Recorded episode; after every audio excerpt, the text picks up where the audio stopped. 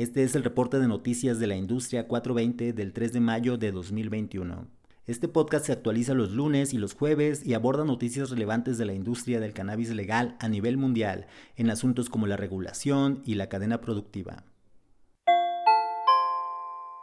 En México, culminó el periodo ordinario de sesiones y el Senado de la República no legisló en materia de cannabis, por lo que esto podría ocurrir hasta que comience la próxima legislatura, es decir, hasta septiembre. La compañía canadiense de cannabis Tilray anunció que completó su fusión con Afria. Esta megafusión da forma a un gigante de la industria del cannabis con una capitalización en el mercado de aproximadamente 8.200 millones de dólares. Días atrás, Tilray figuró en la lista de las 100 compañías con mayor influencia publicada por la revista Time. Dicha lista está formada por las 100 empresas que tienen mayor influencia en distintos sectores, y Tilray fue la única compañía de cannabis en la lista. La compañía canadiense Organigram anunció que cuenta con un nuevo CEO interino. Se trata de Peter Amirold, quien tomará el lugar de Greg Engel.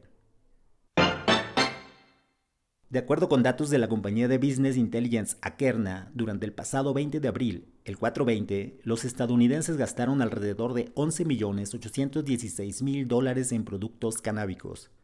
Akerna indicó que entre el 16 y el 20 de abril de 2021, los compradores de cannabis legal en Estados Unidos gastaron más de 373 millones de dólares en las entidades donde el cannabis de uso adulto y uso medicinal es legal. Escucha el reporte de la industria 420 los lunes y los jueves en Spotify, Apple Music y Google Music. También puedes encontrar más noticias sobre la industria del cannabis legal en México y el mundo en el sitio industria420.com.